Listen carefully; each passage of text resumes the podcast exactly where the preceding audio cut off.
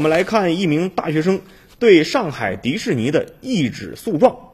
最近呢，电大欺客，上海迪士尼迪士尼乐园被告了，上海迪士尼被大学生告了，原因你都想不到，等等等这些文章呢，是引发了网友的这种热议。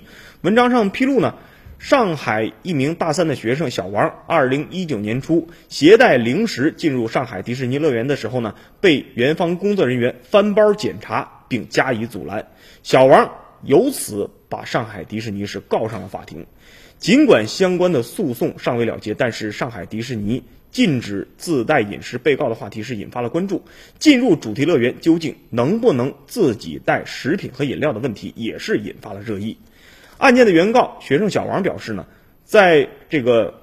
起诉上海迪士尼的这个案件中呢，向被告提出了两点诉讼请求：一呢是确认上海迪士尼乐园禁止游客携带食品入园的格式条款无效；二呢是请求上海迪士尼乐园赔偿原告损失，包括原告在迪士尼乐园外购买却被告知不合规而被丢弃的食品的费用，一共才四十六块三毛钱。原告表示呢，二零一七年的十一月十五号，上海迪士尼乐园。在乐园须知一栏新增了一个条目，这个条目是什么呢？不得携带以下物品入园：食品、酒精饮料超过六百毫升的非酒精饮料。而此前上海迪士尼乐园并未禁止游客携带有原始包装、密封的未开封以及不需要加工的食品入园。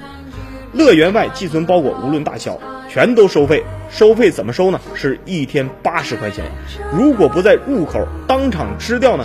游客只能选择。这个迪士尼。